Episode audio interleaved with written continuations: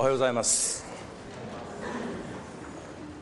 父なる神のもとには信頼があります。それゆえの平安があります。そしてそこには希望があります。そして愛があります。永遠の命とは信頼と平和と希望と愛とそして喜びの命です。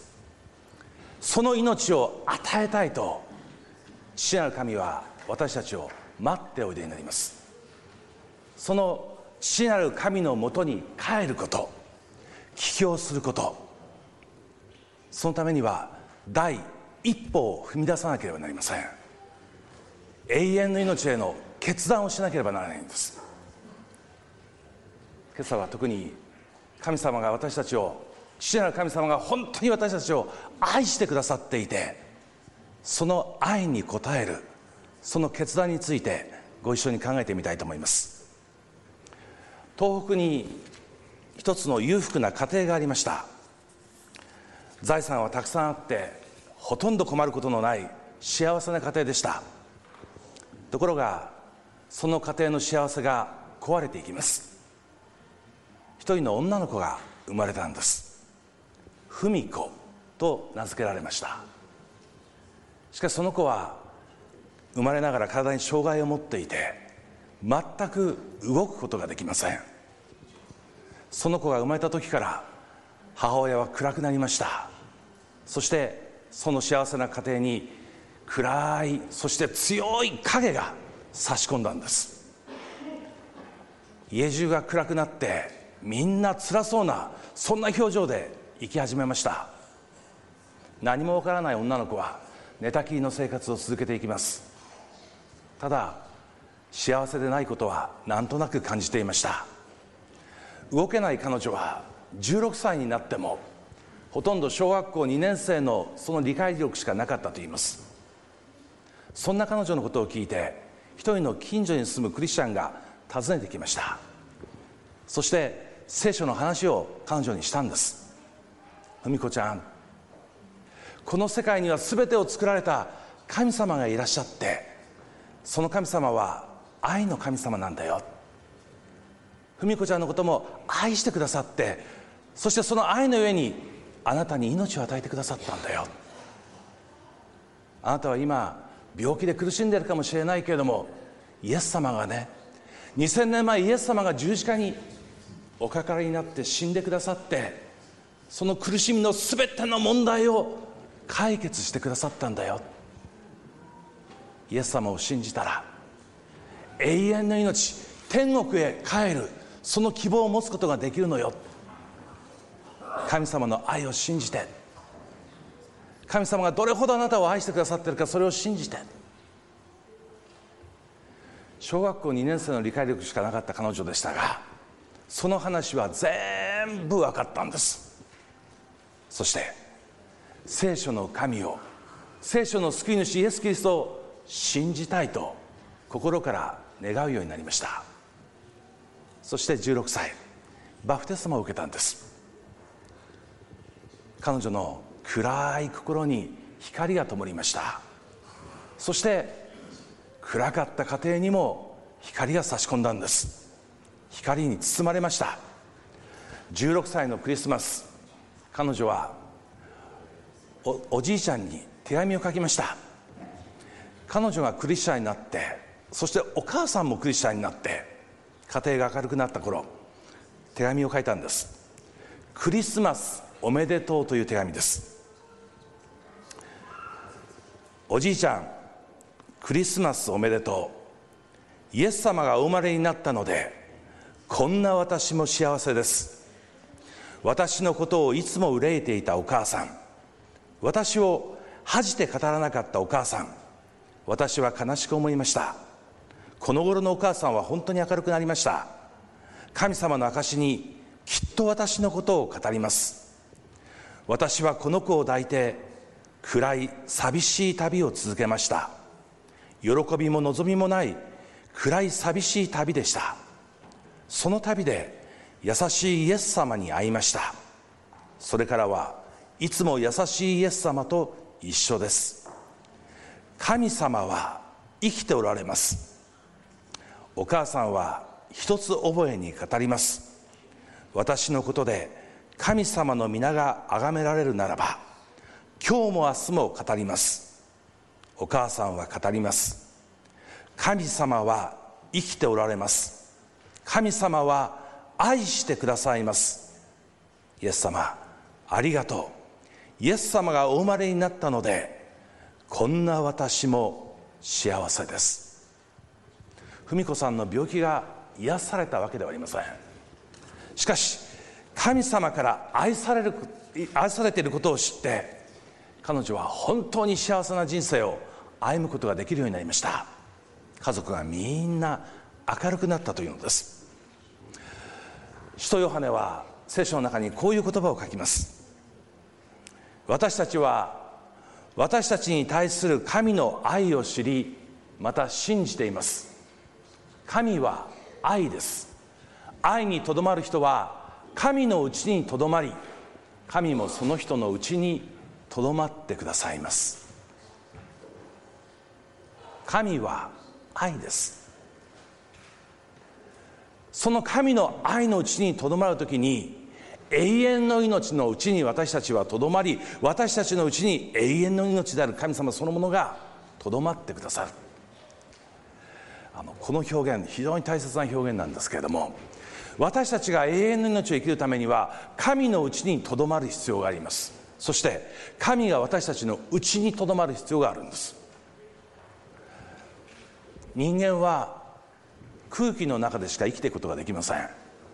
大気圏を飛び出せばそしてあるいは海の底に飛び込めば必ず十数分後には死んでしまいます。人間は空中に生きなければ生きていくことができないんです。神のうちに生きなければ人間は本当の意味で命を生きることができません。しかし神のうちに生きていれば空中に生きていれば人間は生き延びるかというとそうではないんです。空気の中にあっても鼻をつまんで口を閉じればやがて死んでいきます。空気を内に取り込んで初めて生き続けることができます。同じように神が私たちの内に入って内にとどまって初めて私たちは生きていくことができるんです。神の愛を生きる神の愛の内を生きる永遠の命を生きるそのために私たちは神の愛の御手の中に帰りそして神の愛を私たちのうちに信じて取り込む必要がある。御言葉はそのように語ります。神は私たちを本当に愛してくださって私たち本当に心が今死にかけていてもこの命を何とか生かしたいと願ってくださっています。一人の精神科医と話をしたことがありました。森下はじめという名の精神科医です。しばらく経ってこの先生が書いた一冊の本が書店に並んでいるのを見て手に取りました。その中にこんなエピソードが書かれていた。斎藤剛君という一人の少年。中学校になって中学生になって学校に行けなくなります。不登校です。本人はつらい。親もつらい。そんな中で斎藤ごめんなさい、えー、森下はじめ先生がこの精神科医が彼のカウンセリングをしながら彼を支え続けておりました。剛君は中学校を出て高校に行かずアルバイトをいくつか転々とするんですけどもどのアルバイトも長続きしません。人間関係がうまくいかないんです。ただ彼が閉じこもっている彼が外に出るのは大好きなバイクを運転する時。しかしそのバイクもものすごいスピードで走りそして海に飛び込んでしまいたい崖に激突してしまいたい。自殺燃料と言いますけれどもそんな思いがうちにありながら、まあ、危険なツーリングを楽しんでいたんです。そんな思いを知りながら森下先生は懸命に彼を支えておりました。二十歳になったある日この剛君が突然予約もないのにクリニックに訪ねてきて森下先生に熊の顔のついたキーホルダーをひょいと差し出した。先生これ僕の記念や取っといて今まで僕みたいな人間を人間扱いしてくれてありがとうねと言って帰っていく。後ろ姿を見見送りながら危ないと直感しました。すぐ電話を取ってお父さんに電話をかけます。お父さんごめん。もう僕の力では限界や。あとはお父さんだけが頼りや。お父さん剛君今晩死ぬで。受話器の向こうでうなずく気配がありました。果たしてその晩剛君は父親の面前でガソリンをかぶるんです。そしてライターを握りしめます。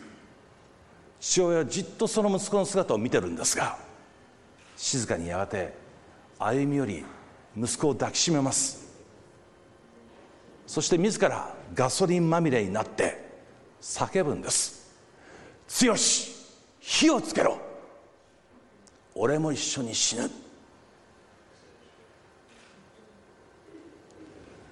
剛君父親の腕の中で震え始めます。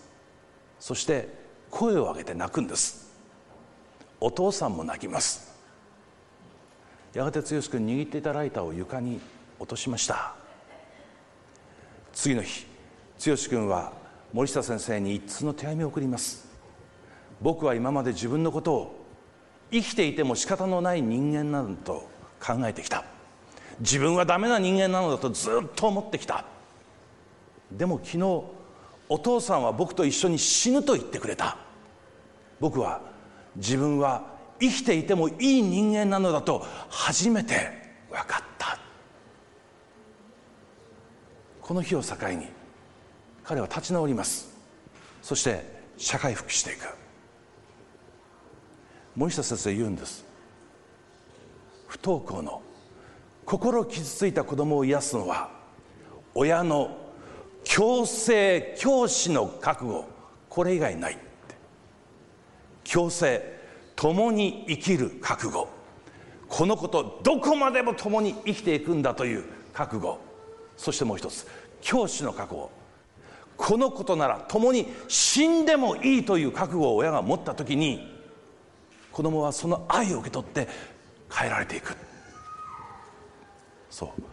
私たちの父なる神は私たちと共に死ぬことを選んで。いや私たちのために死ぬことを選んで一人子イエス・キリストをお与えくださった。キリストは私たちの代わりとなって十字架に死んでくださいました。私たちに命を与えるためです。神は独り子を世にお使わしになりました。その方によって私たちが生きるようになるためです。ここに神の愛が私たちのうちに示されました。私たちが神を愛したのではなく神が私たちを愛して私たちの罪を償う生贄として御子をお使わしになりました。ここに愛があります。神から遠く離れて生きること。神に背を向けて生きること。これを聖書では罪と言います。罪というのは関係の問題なんです。神との関係が破れてること。それが罪です。その罪を償うために神は独り子をお与えくださった。ここに愛がある。聖書はそう言います。東北に父一人娘一人の小さな家族がありました。母親を小さい時に失ってずっと父親一人にその少女は育てられました。やがて長じて働き始めそして父親はやがて定年退職の時を迎えました。退職金の全てを使って小さな新しいきれいな家を建てました。娘が将来ここで結婚して楽しい生活をしてくれればそれでいい。父親は娘のために家を建てたんです。しばらくの間2人でその家で楽しい生活を送っていたんですがある日突然娘が家を出てしまう。行方が分からなくなりました。どうしたんだろう。心配して心配して悩んでいたそんな時たくさんの請求書が舞い込んできたんです。娘宛ての請求書でした。そして1枚のハガキが娘から送られてきた。お父さんごめんなさい。友達の借金の保証人になってその友達が払えなくなって全部私が責任を取らなきゃいけなくなった。でもとてもとても払える額ではなかった。死のうかと思ったけど死ねなかった。今東京に身を隠してます。どうか探さないでください。お父さん本当にごめんなさい。父親は全てを悟りました。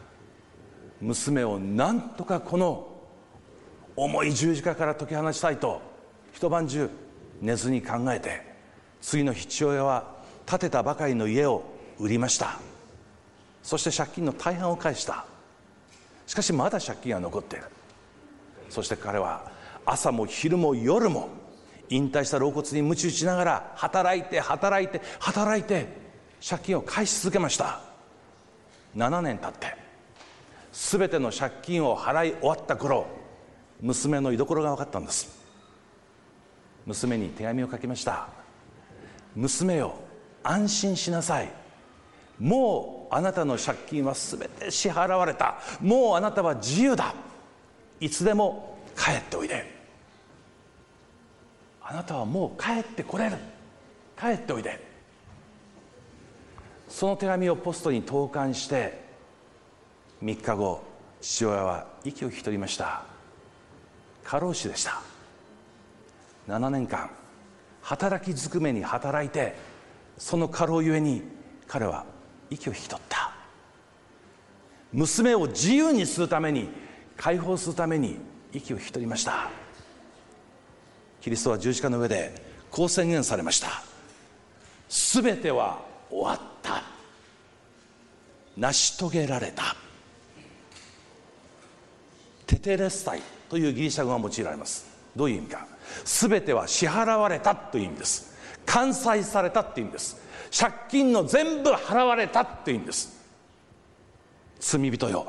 あなたが神に対して持っている全ての借財はこの私がこの命をもって全て支払った。全ては終わった。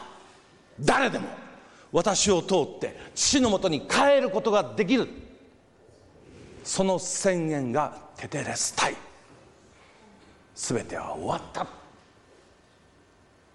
ここに愛があります。聖書はそう言います。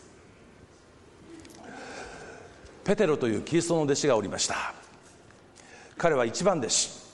ペテロはいつもイエス・キリストのそばにいてイエス・キリストのことを誰よりも愛しているそんなつもりでした。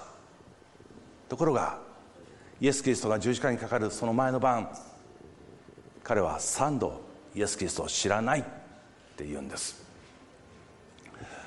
ペテロが3度目に「ペテロはあなたの言うことは分からない」と言った。まだ言い終わらないうちに突然鶏が鳴いた。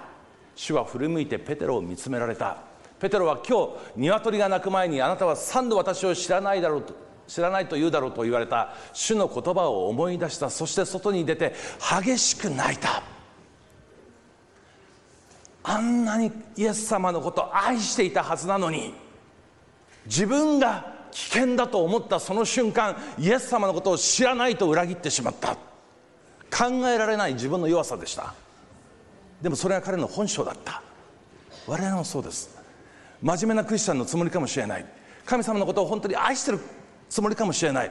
でも時に私はキリストを知らないと宣言してしまう。言葉や行いをもって神を拒否してしまう神に背を向けてしまうそんなことがある。しかしそんなペテロのためにキリストは十字架に死んでくださった。そしてペテロにも宣言される。全ては終わった。あなたの裏切りの代価を私があなたの代わりに支払った。私はあなたのために命を捨てた。そして復活したキリストはペテロを呼び寄せ尋ねます。ペテロシモンヨハネの子シモンあなたは私を愛するか。3回尋ねるんです。3回イエスを知らないと言ったペテロに3回イエスはシモン私あなたは私を愛するか。尋ねます。シモン私はあなたを愛してる。あなたのために命を捨てた。あなたは私を愛してくれるか。聖書の愛する大切にするという意味です。私はこよなくあなたを大切にして私の命を差し出したよ。あなたは私を大切にしてくれるか。3度目にイエスを言われたヨハネの子シモンは私を愛してるか。ペテロはイエスが3度も私を愛しているかと言われたので悲しくなった。そして言った。主よあなたは何もかもご存知です。私があなたを愛していることをあなたはよく知っておられます。私がどんなに弱くてもあなたのことを大切にしていることをあなたがよくご存知です。イエスは言われた。私の羊を養いなさい。飼いなさい。私が愛している他の羊たちに命のパンを命の水をどうか分け与えてほしい。私を愛するならばあなたの隣人あなたの友人を心から愛してほしい。するとはっきり言っておく。あなたは若い時は自分で帯を締めて行きたいところへ行っていた。しかし年を取ると両手を伸ばして他の人に帯を締められ行きたくないところへ連れて行かれる。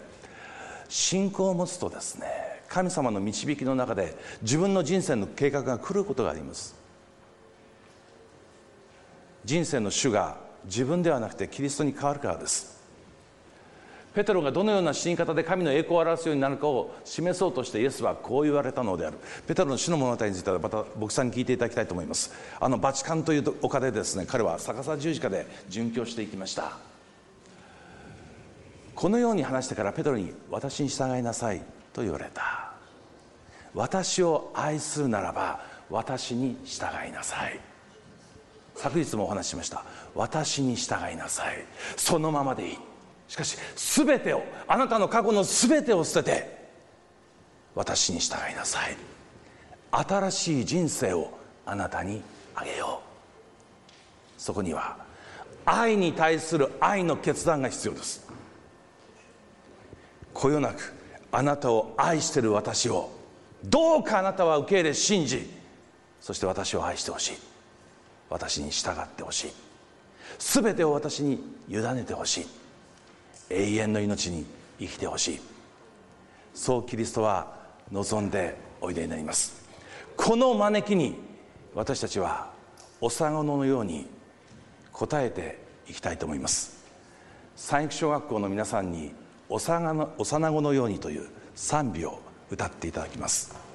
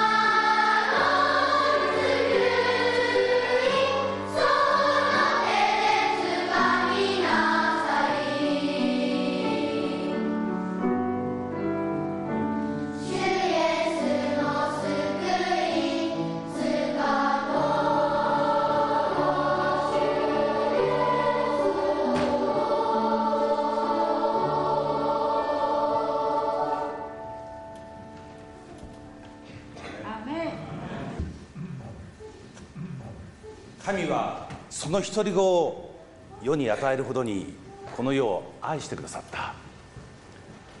独り子イエス・キリストを信じる者が一人も滅びないで永遠の命を得るためである。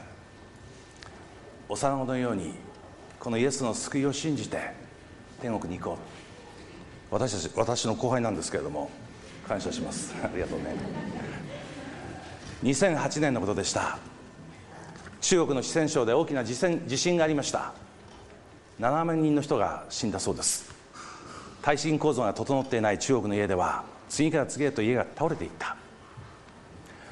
救助隊がまだ生き残っている生存者はいないかと一軒一軒屋根を起こして人を探しておりました。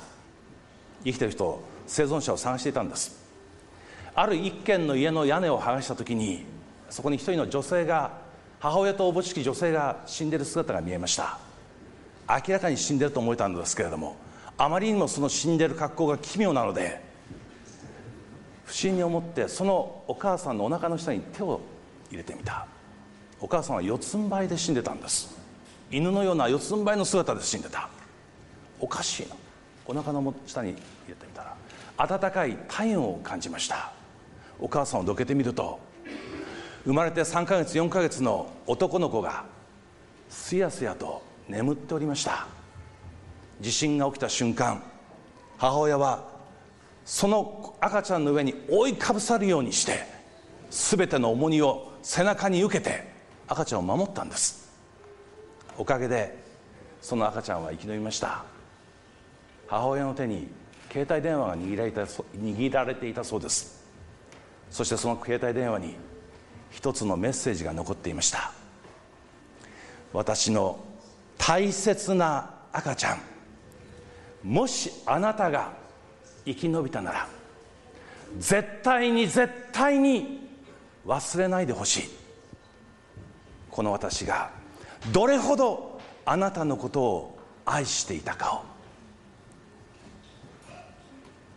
赤ちゃんはまだ5歳ですから十分に母親の愛を知ることができないかもしれません。しかしやがて知るでしょう。自分が生きるためにどれほどの愛と犠牲が払われたかを。父なる神は私たちに永遠の命を与えるために一人子イエス・キリストを与えてくださいました。惜しまず与えてくださいました。この愛に今日私たちも愛を持って答えたいと思います。私はあなたを愛した。あなたは私を愛してくれるか。主は今日一人一人にそう問うてくださっています。ご起立して最後の祈りをお捧げさせていただきたいと思います。